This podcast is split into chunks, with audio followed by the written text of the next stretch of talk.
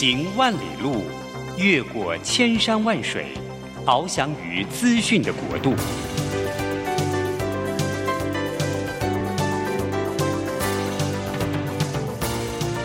以全方位的视野，飞向更高更远的目标。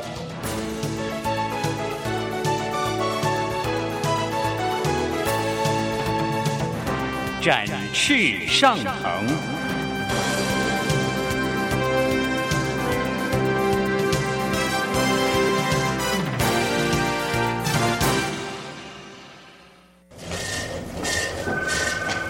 这工作不是我的专业。我之前没有做过啊，奇怪了耶，事情都已经那么多，都做不完了，老板还啰里啰嗦的交代一大堆。职场轻松学，透过职场达人的真实故事以及深入职场的剖析，在轻松对话当中解答您的工作疑虑，排除您的工作障碍。职场不能说、不敢说的，在这里一次让您轻松学。欢迎收听张敏敏制作主持的《职场轻松学》。桃园 FM 一零四点三 Go Go Radio，台北 FM 九零点九佳音广播电台，这里是佳音老联播网。亲爱的听众朋友，您好，欢迎来到我们职场轻松学，我是张敏敏。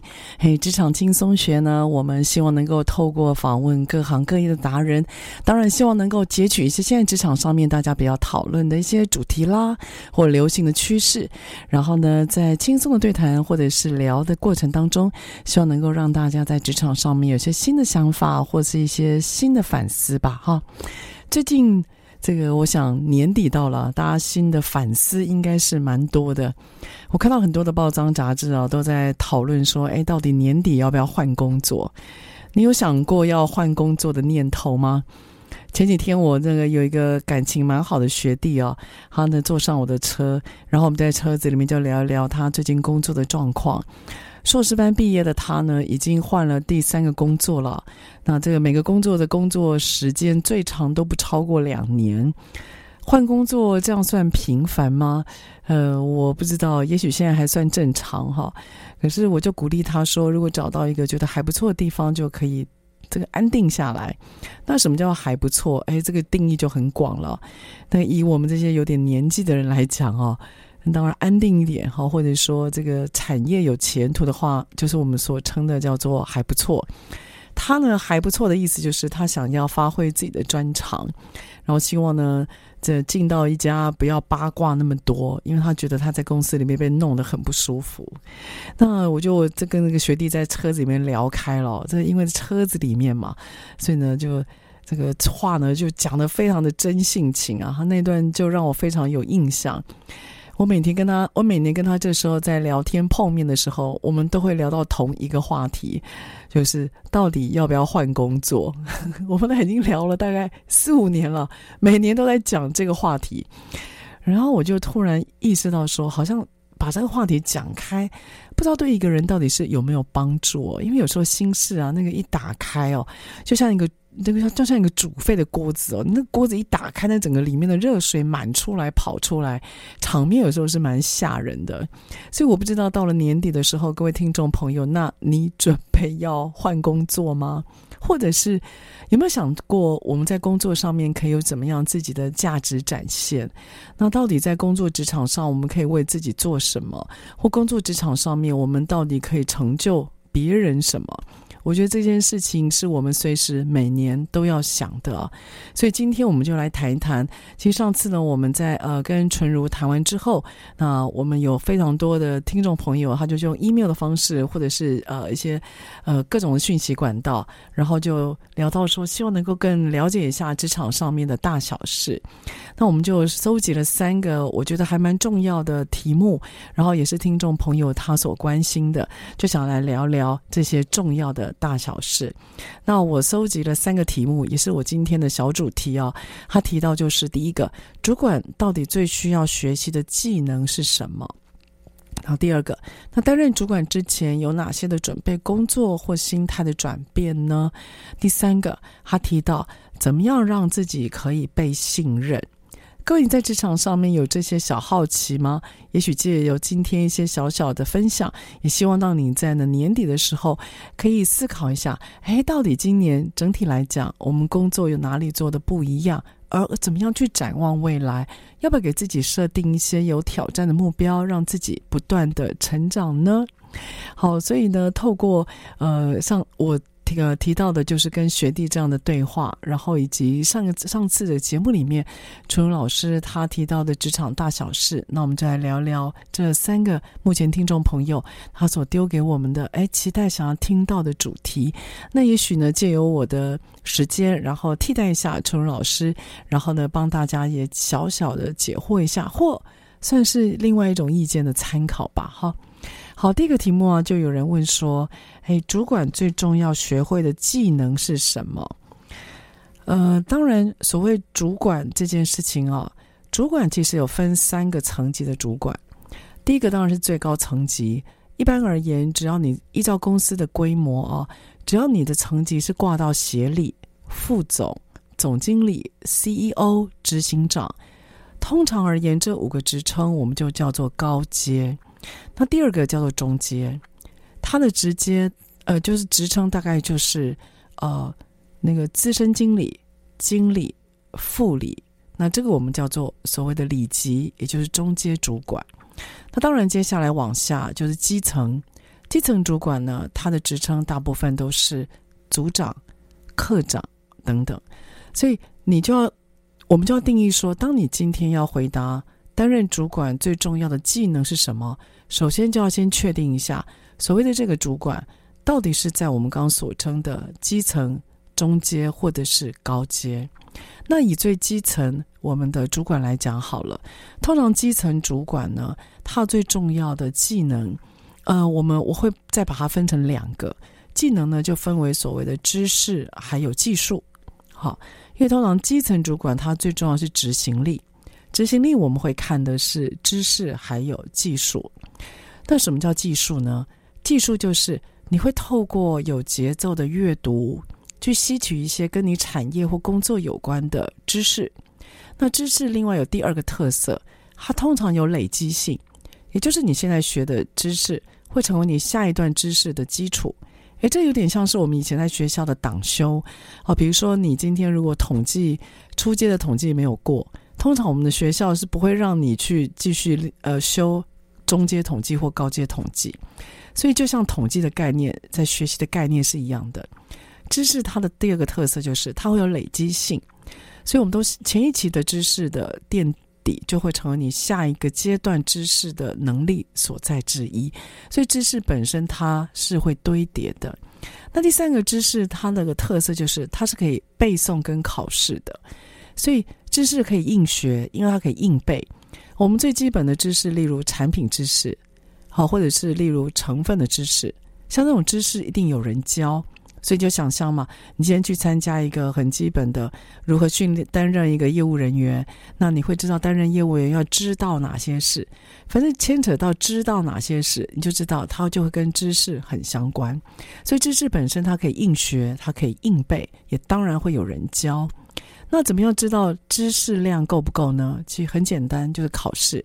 那考试形态就多了，包括你可以纸笔考试，或者是你可以对谈 QA 考试。所以考试其实可以知道一个人的知识的程度，而可以让我们了解一下他对这个专，他对这个领域上面到底他的知识量体有多大。我们常常会这样讲。那第二个，我们就谈到这个这个主管他到底技术是在哪一个？是在哪一个层级？哈，技术它有个特色，技术呢通常会跟操作有关，跟跟手动有关，或跟步骤有关。它会有明显的 SOP，是可以被明显切割的。好，它会照着一定的步骤，然后一定的力道、一定的规格去完成某一个呃事项。所以我们最常看到证照，通常会有那个执照嘛，所以技术的好不好？证照就是一个很强的算是一个代表吧。所以你会看到有人拿会拿所谓的乙级的乙级的证照，或有人他会去拿呃 PMP 的证照。所以证照代表你有某方面的技术能力。你了解它的规格，知道它的 SOP，那你符合了一定的水准呈现，所以呢，你会拥有这个证照，也就等于你拥有了这个技术。那技术呢，通常也是硬学跟硬练的，但是它还有个特色，它会有熟练跟精进的特色。意思是，同样都是十个 SOP，那你知道跟你做到，你做到跟你做好会不太一样。所以，就像你在考那个技术执照，它会有所谓的丙级，它会有所谓的乙级。那丙级跟乙级最大的差别就在于，乙级它会有熟练度的要求。那熟练度的要求以外，它还会有状况的反应。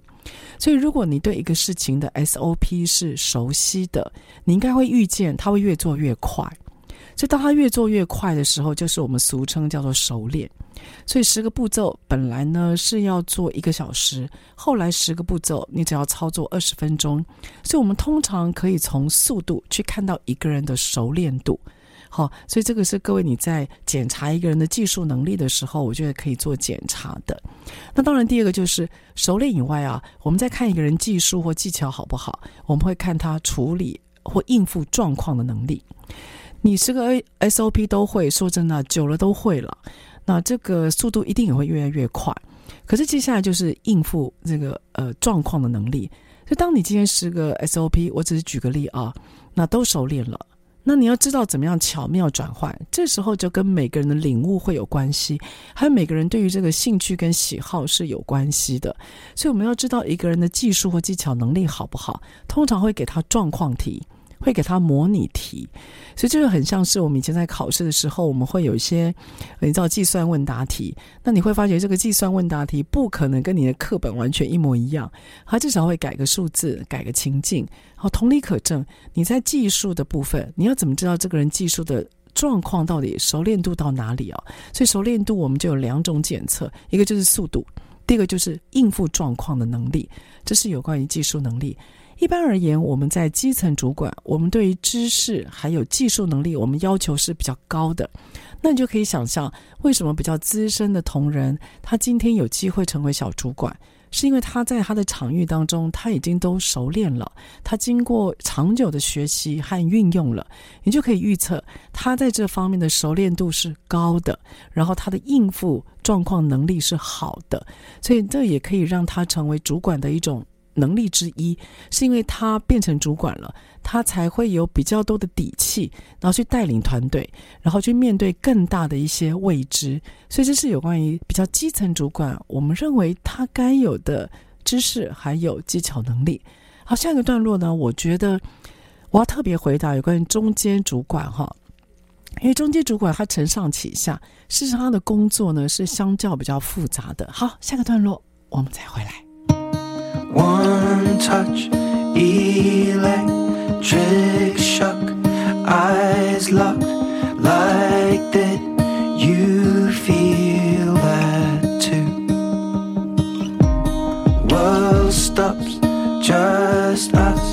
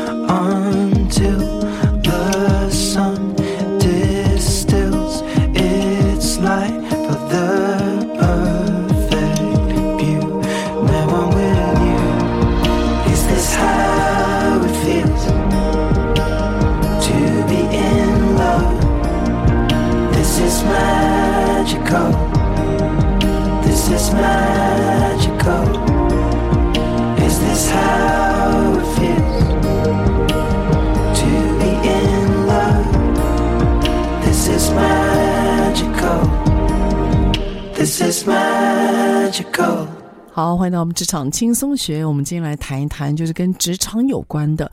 那我们呢，在第一个段落特别谈到了主管的能力。那为什么谈这个呢？主要是现在各位年底到了，有些人蠢蠢欲动。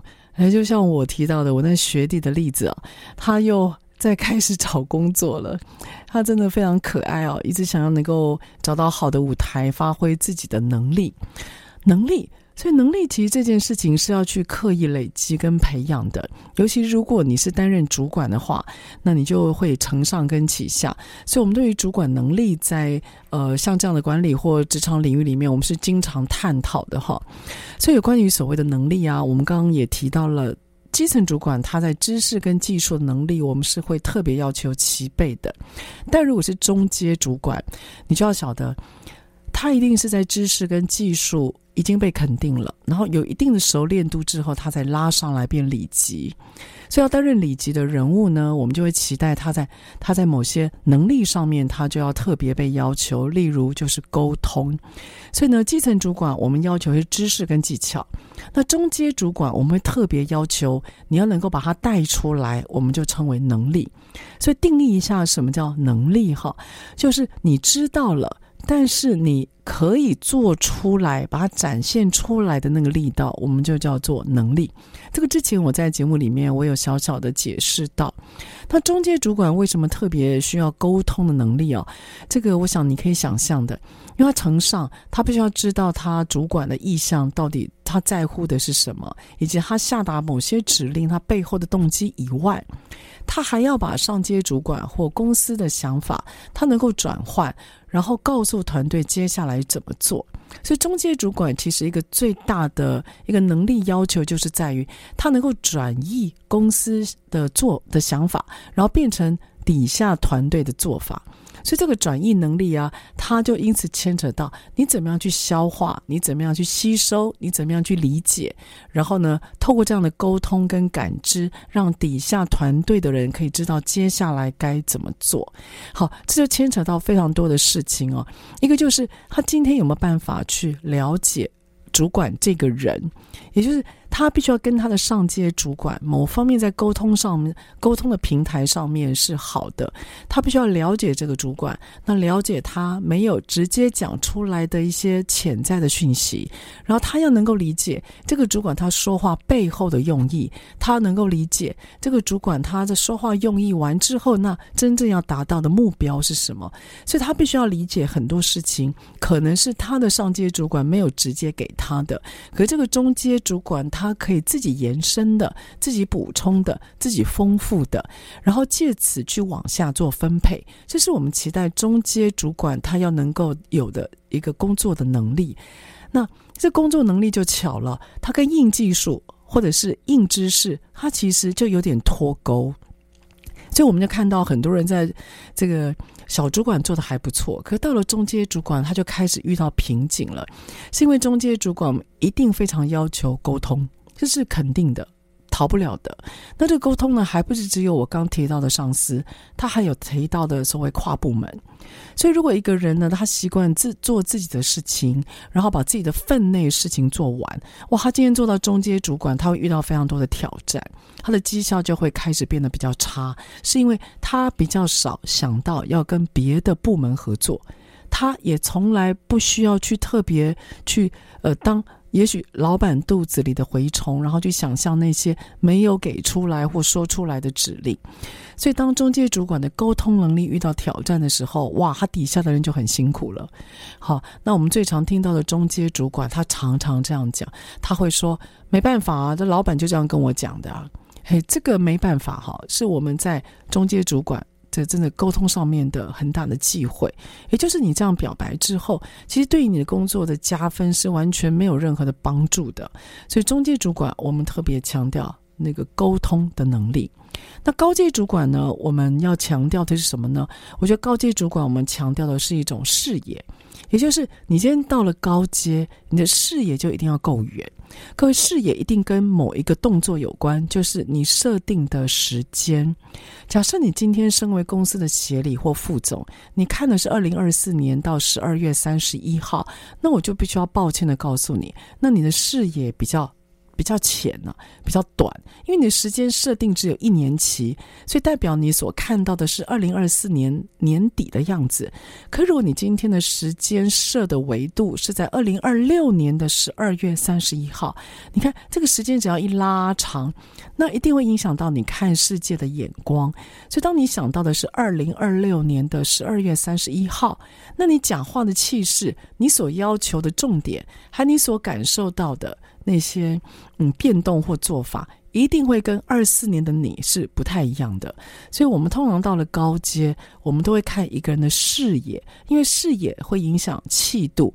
所以呢，你从这边你就可以观察什么叫做领导者跟管理者。这也是为什么我们在很多的阅读的文章啦，或者是你今天听了很多 podcast 的线上课程，我们都会告诉你，其实领导者跟管理者在本质上。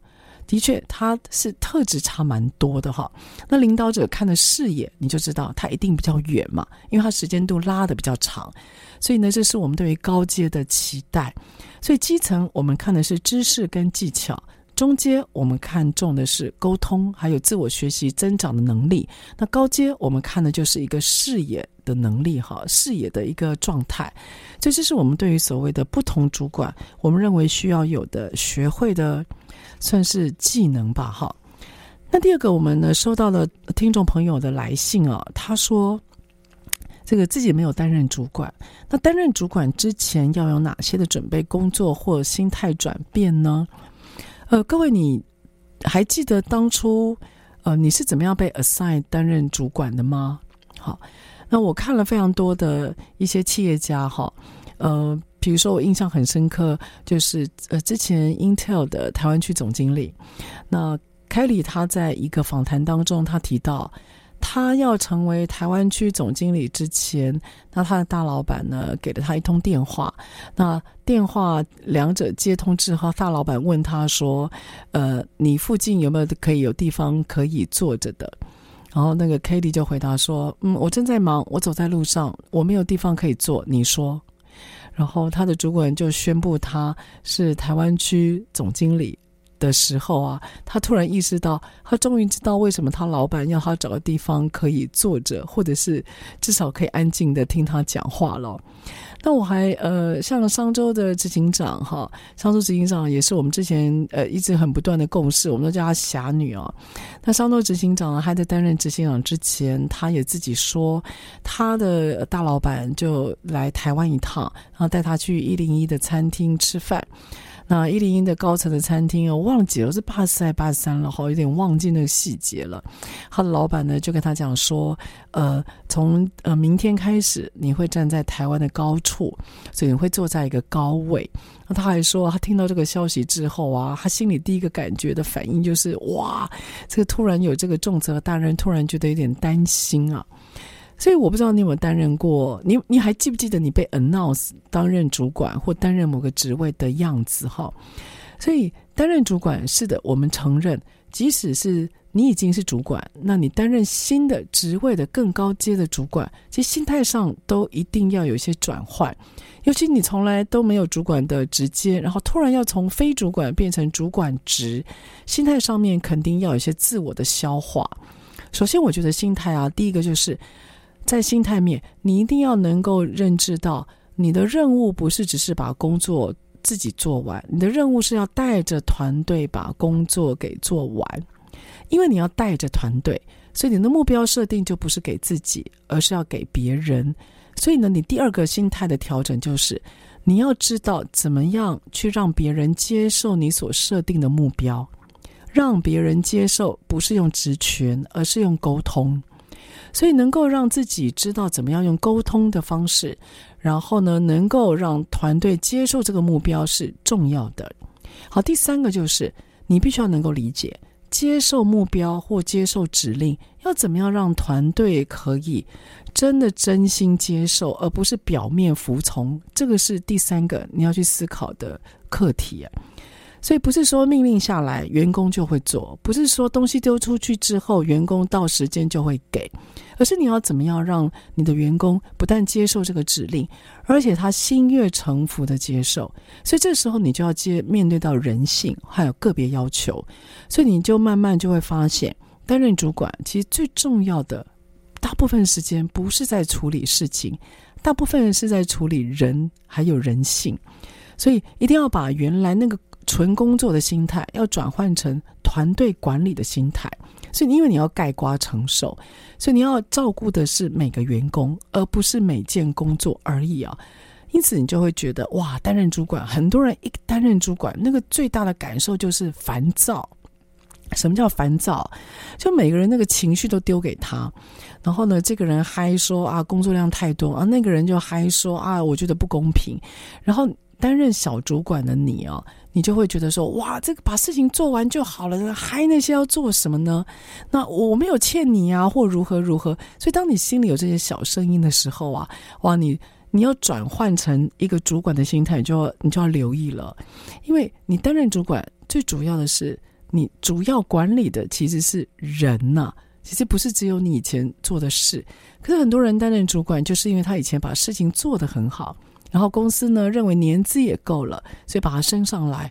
我觉得那个调试啊，这个从做事到做人啊，从不对，从管事到管人啊，我觉得是这个心态转变里面最重要的关键了。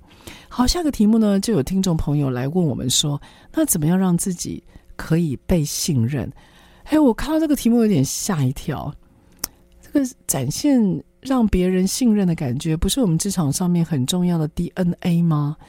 那信任要怎么样刻意去，就是刻意去创造，而让自己觉得是一个可被信任的人？我觉得这个题目这样乍听好像觉得让自己被信任，这不是本来不就是应该要，本来自己不就是应该变成一个可以被信任的人吗？那我不知道为什么这个人会提这个问题，看起来姿势体大，各位。所以我们下一段落来，我们来聊一聊。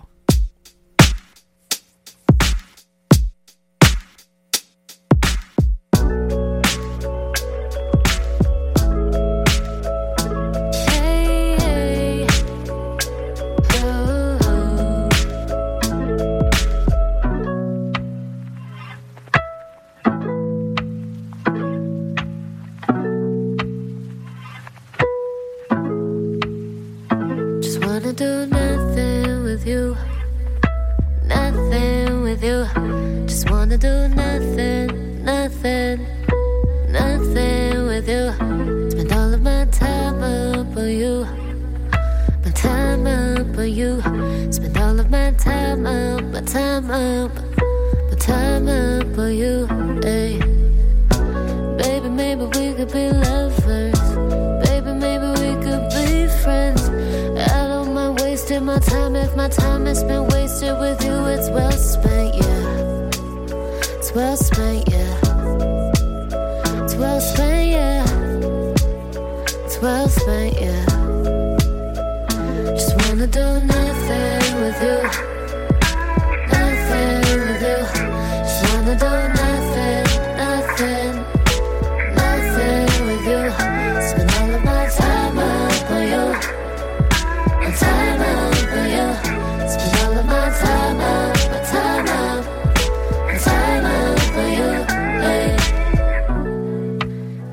time to know me if you really wanna know me.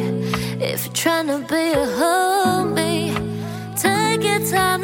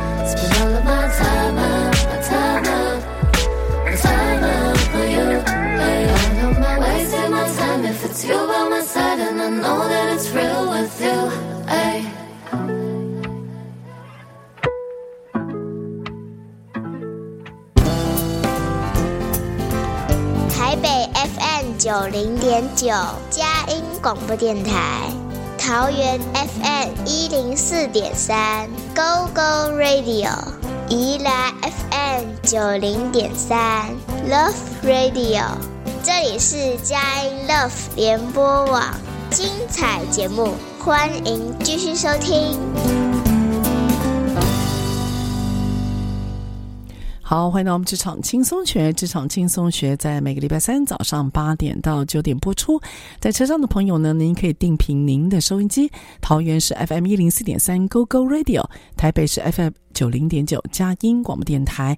那您也可以呢，在您的手机或者是您的电脑，现在很多人都很习惯用电脑、手机来处理事情哦。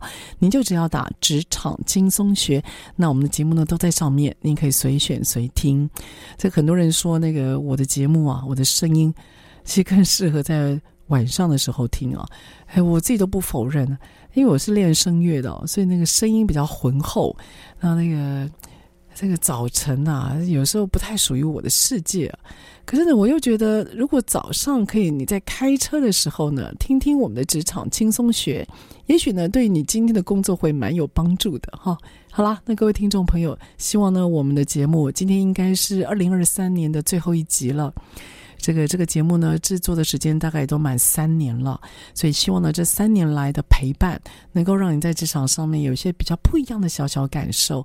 那我也希望能够透过这样的空中领域，呃，因为我在做辅导，还有在做讲师，我真的很感谢这个节目，还有这个时间，让我可以透过我的声音展现一下我自己的想法。有时候到企业去上课，然后会因为人家题目的规定，我们很难畅所欲言。或者是我不太敢畅所欲言吧，因为总是到人家的公司里面去，也不太好说一些太直接的话。但是感受跟观察是很多的，然后故事听在耳朵里也是一大堆的。我觉得能够有一个领，有一个空间，然后有一个时间，让我可以呃对着麦克风，然后透过这样的声音传到您的耳朵，我觉得是您给我的特权。那我谢谢这份特权，也是一个礼物，所以让我可以看一下职场上面我们所观察的，在比较没有。被太多的拘束底下，然后跟大家来做一些分享。这个分享呢，我觉得应该也算是目前对于职场很多趋势的一些小小的观察吧。也希望借此能够让各位的职场的边界可以再拉开，然后看看或听听，哎，别的领域到底发生了什么事情哈。呃，今天呢，我们的题目是要谈到有关于职场。哎，为什么要谈这个？是因为年底到了，哎，最近又有一些声音又在谈说要不要换工作。我一直觉得有些媒体啊，他似乎到了那个年底的时候啊，这个要不要换工作这件事情，好像是一个每年固定年底都会跑出来的题目啊。只是这样的探讨，就会让很多人蠢蠢欲动。我都不晓得这样的题目探讨是不是会让大家更想换工作。可是我我自己有个习惯啊，就是到了年底的时候，我就会开始去想，我今年做了哪些大事啊？就是我自己认为是有。所谓的大事，就是我自己认为是蛮有价值的事，我就会回想。如果我发觉我回想，然后没有亮点或重点，我就会开始陷入自责，就感觉今年好像虚晃过去了。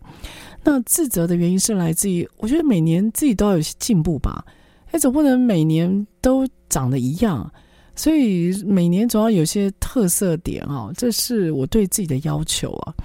那我还有我我每年倒是都会做一件事，就是我每年年初的时候都会去考一次托译，看一下自己的英文程度怎么样，因为我觉得语言还蛮重要的。所以听众朋友，我真的鼓励你哦，可以去考一考那个英文的检定，因为我觉得能够打开自己的视野，语言肯定是关键的。你不要去相信什么有翻译机啊，哎，我在国外用过用过，你知道吗？我去我去法国的时候，想要用翻译机点菜，哎呀。你晓得吗？那个讲的那个法国人听不懂，所以你说这事儿怎么办呢？还是得自己学啊！你等那个翻译机啊，我看一口饭都吃不到了。我说在国外哈，所以能够呃练习一下自己的语言，我觉得挺好的。这个倒是我每年一定会做的事情。可每年呢，我都会希望自己有个亮点在，让自己变得有点不同。好了，有点不同，我们回到了提到呃，我上一段我提到的就是怎么样让自己被信任。在职场上被信任，不就是应该的吗？所以我看到这个题目，我吓一跳。为什么他会问这个问题？哈，那我就很严肃的回想一下，职场上被信任，哎，好像是。我有时候会讲一句话，我就说啊，这个事情交给他，我特别放心。我不知道你会不会信任这件事情？难道也有程度差别吗？还是说它有类别的差别？哦，比如说哦，这个技术的东西交给他，我信任。难道信任会分门别类吗？我觉得好像是诶。难道信任它会有程度的不同吗？我觉得好像也是诶。所以信任本身不是一个 yes or no 一分为二的答案哈。信任好像会有程度差别，但是有一件事情倒是没有程度差别，就是破坏信任。只要这个信任呢被打破了，或者是对方决定从此不再信任我们，我觉得那个已经没有程度的问题了。也没有类别的问题了，就是不信任就是不信任，所以这个信任的累积是需要长久的，但是破坏信任却只要一时的。这个不论是在每个国家、每一个职场的角落，这个大家应该都是认同的。怎么样让自己被信任，而且这个信任可以被累积呢？哎，我自己的观察是啊，我觉得一个值得信赖的人，他本身会有个特质，就是你可以感受到他的自爱，他的自爱，就他会很珍惜，或自己会去很小心每个出去的东西。各位，我怎么去观察一个人自不自爱？哈，我会看两个部分，第一个就是他守不守时，时间对我来讲是关键因素。如果说这个人他长期老是迟到，他都让人家等他，或他对时间的那个感觉是比较差的哦。比如说他会记错时间，或者是他对这个东西比较迷糊，或者是明明承诺的时间他自己改，可是他没有跟对方讲。我再看一个人他有没有自爱，好，那我会最主要去看他时间管理的态度。如果他今天是尊重别人的时间，而且尊重自己的时间，我觉得他就是自爱的。所以，我对于时间要求很高的人，我其实是非常尊重他的，因为我知道他会这样子去要求别人，一定也会这样子要求自己。所以，我觉得自爱，那这个大的主题底下，我会特别看一下这个人的时间管理。那第二个呢，要怎么样增加信任？哈，第二个我会看的就是他怎么跟人应对进退。我觉得一个能够让人信赖的人，哈，他在应对进退上，他一定是谦虚跟尊重的。也就是他今天如果能够谦虚的待人，然后认为自己呢，其实跟对方是平行的，就是自己绝对不是高高在上的，然后也会去尊重跟体谅别人感受的。那我觉得这种人应该是我值得信赖的人。为什么？他今天如果懂得尊重我的感受，那一定代表他在做某些决定的时候，他不会置我的感受于不顾。所以呢，当他知道我。或者是别人其实他决策里面非常重要的一份子的时候，他会基于尊重的道理，他不会去做一些超出我们想象或期待的事。那你说嘛，我们对他的信任感是不是高一点？所以我觉得要怎么样让自己被信赖？我觉得第一个你要展现自爱，你要能够对于时间上面你要能够控制得好，然后你要尊重别人的时间。那再来就是啊，我觉得要能够有关于应对进退。好，我觉得这个是蛮重要的哈。另外，我最近有个小观察，我觉得你不知道跟会不会跟我一样哈？不知道是因为年纪的关系哈，还是最近国文能力也争吵得太凶了。我其实最近这一两年，我蛮在意人家写错字的，尤其在 email 里面。我不知道这是不是我的毛病哈？我蛮不喜欢，就是人家在 email 或 line 里面错字一堆。尤其是哪个错字，你知道吗？我最近发觉“在”这个错字很多，“再见”的“在”跟“在不在”的“在”，各位知道这是两个字吗？“再见”的“在”是 again 那个“在”，那“在不在”的话就，就是在就是你有没有在那里的那个“在”。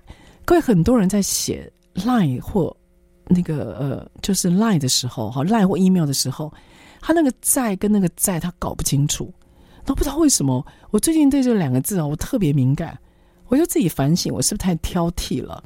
可是我也承认呢、啊，当一个人他这种小小的字词他是分得清楚的时候，我就会预测他对自己是要求的，然后某方面的语言的表达能力是好的，所以我就知道说啊，他在沟通上面是有一定层次，我反而会比较放心。所以我最近有个毛病啊，就是对于那个所谓的错字啊，现在还蛮在意的。我不知道你会不会跟我一样，然后我。我最近对于所谓的讯息整理哦，我很我很怕人家在写会议记录或报告的时候用写文章的方式。我不太喜欢会议记录是超过一张 A 四因为我觉得如果你的会议记录超过一张 A 四就代表你在记录所有的细节，这个不叫重点了。会议记录重要的是重点的记录。而不是说你把所有东西像流水账一样抄下来。你看一个东西如果很多。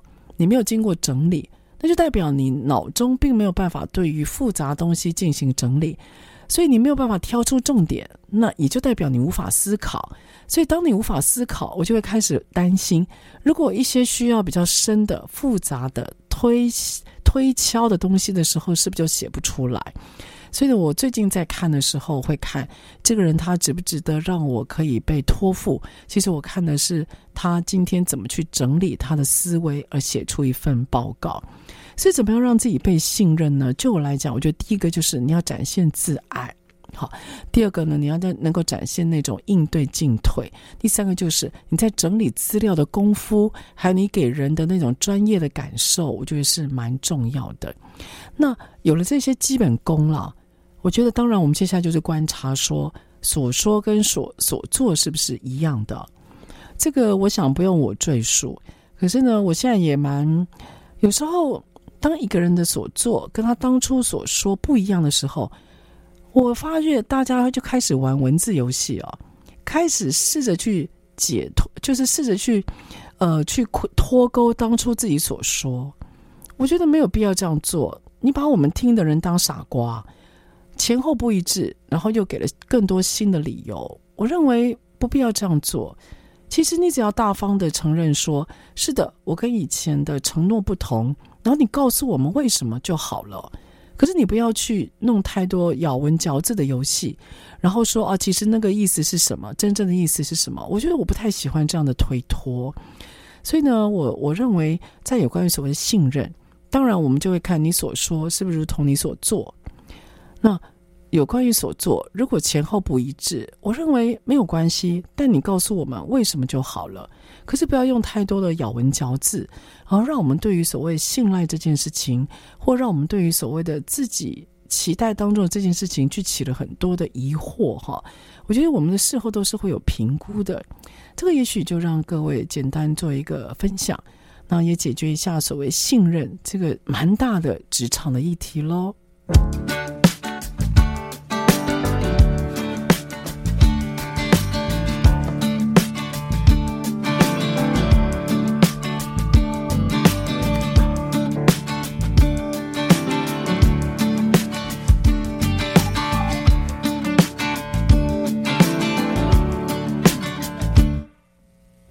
Can't stop thinking about you and dreaming of your smile.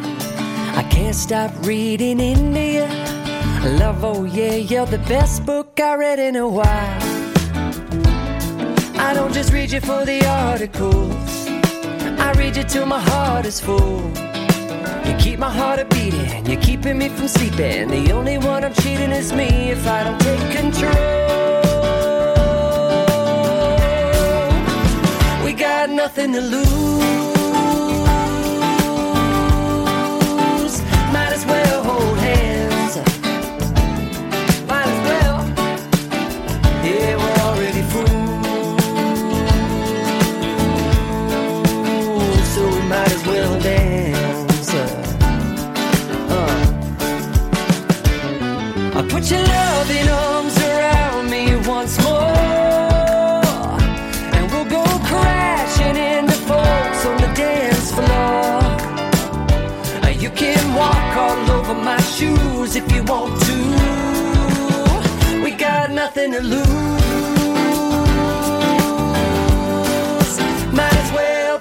Pants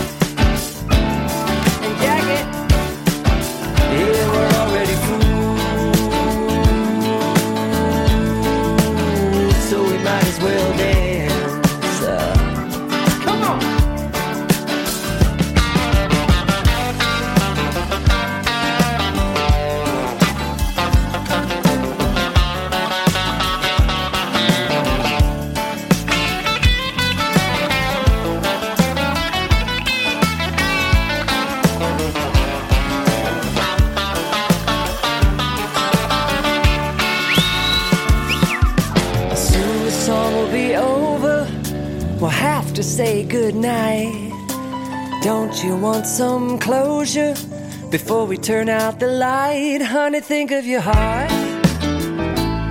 Yeah, the heart's too heavy to slow. Partly cause it's running the show. Partly cause the beat is connected to the feet. And I've got the sweetest crush on you, baby. Let's go.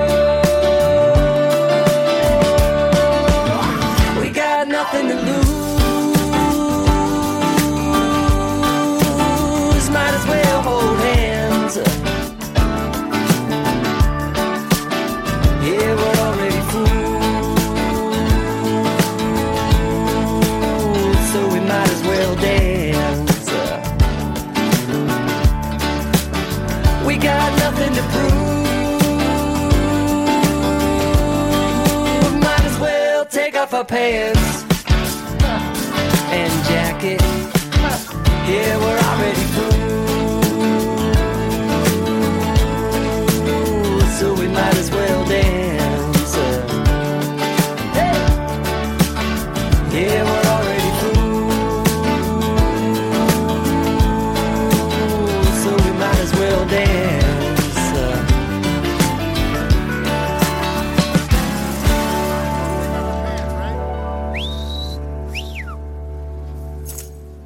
好，欢迎到职场轻松学。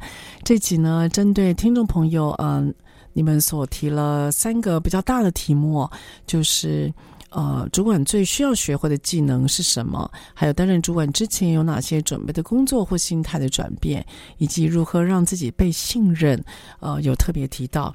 那其中呢，还有一个小小的，就有一个听众朋友他特别来问说，那怎么样能够在呃自己的工作上面增加价值哦？我觉得在职场上面增加价值，一个很重要的动作吧，就是你必须要能够主动。也就是你必须要去想别人还没有想到的，或者是你今天特别多做一些大家可能忽略掉的，或或者是目前进度还没有的主动性，增加自己的一些，让大家自己让大家可以被就是看见你的才能，我觉得这是有必要性的哦。所以工作上面，如果你想要更好的成长，我觉得你要帮助自己先，也就是你要让自己被看见，你要做分外的事。不要去被分内的事情所绑住了，你要做一些分外的事。分外的事呢，有时候会让你现在的工作内容，其实你会发觉会更丰富，其实更好玩。那也因为有分外的事，你会 get 薄嘛，所以你才会有机会可以接触更多的人事物，甚至帮自己找到另外的斜杠的机会，或者是开拓第二春的机会，参加一些读书会，参加一些社团，进行一些运动，到外面找找人，可以大家有兴趣聚在一起，找找美食，贴贴 FB，或者是你今天呢，去帮助一些可能比较辛苦的弱势家庭，认识一些志工，不论怎么样，去拓展自己的生活圈，不要只是一个人吃，不要只是一个人去走。不要只是一个人去玩，是的，你心灵呢可能得到了一些充实吧。但我真的鼓励你，不要一个人去找另外一个伴，试试看跟不同的人相处。也许呢，一开始你不一定完全习惯，可是你不要让自己断了念头，而决定自己跟自己活在一起。人都是群居的，这是我觉得在岁末年终找个伴吧，然后一起过圣诞；找个伴吧，然后一起过年。不一定他是你永久在一起的人，可是至少你觉得不要让自己孤单嘛，那你会快乐一点，试着分享，我觉得这样子会让自己的生活更充实。好了，讲了这么多呢，在明年开始，呃，明年想要做一个尝试哦，因为我接下来会，我今年真的蛮累的，各位听我的声音哦。呃，其实，在两个礼拜前，我是几乎完全没有声音。那这个我很少生病哦，可是今年年底的时候啊，就生了一场大病，啊，咳得非常厉害。那我咳到完全没有声音以外，还气喘，所以我还送了医院。我实在喘到不行了，呃，所以我真的需要休息一下。那明年二零二四年，我要我我没有离开节目，哈。那明年二零二四年的第一集节目呢，我想做一个尝试，因为接着呢，我要到呃法国哈，我非常喜欢的国家，我要到那边去待个两三个礼拜，我想要在法国做我们这一集的节目。所以我可能会带着麦克风，然后去法国的街上收录一些声音。那我想要找一个法国的教堂，然后进到教堂里面去做一些直播，或者是预录也可以。我不知道我能够做到什么程度。但是我希望各位听众朋友也可以呢，借由我的声音，我所收录的声音，让你们感受一下我所感受的，让你们可以知道一下我目前的所在。然后呢，也希望能够把部分我的生活透过这样子的呃这个收录吧，然后进到各位的耳朵中，也让各位知道一下这个明明是怎么样过日子的。然后也让你感受一下，哎，也许国外的风光或国外的声音是如何进到您的想象里面，开拓一些视野，不要老是在台湾的录音间。我想挑战一下，只是我不确定一些，我不确定那个录音的品质是如何。但如果品质不是很好，也希望听众朋友您给我鼓励，然后看看能够我从法国带回来什么声音。所以下次呢，我们在空中的碰面，应该就是在法国了。我希望，那也祝福各位在二零二四年。呃，我不知道未来二零二四年，其实现在大家都说它是一个比较动荡的年，不确定性高，但是呢，还是会成长，还是会有看到很大进步的一个希望。二零二四年，希望所有的听众朋友，你能够身体一切健康如意，然后记住，当面对逆境或者是不确定的时候，平稳下来，想想你到底心里。真正要的是什么？让自己慢慢的一步一步的有计划的前进。那不要忘记了继续收听我们的职场轻松学。好了我是张敏敏我们下个礼拜三我们空中再会喽拜拜。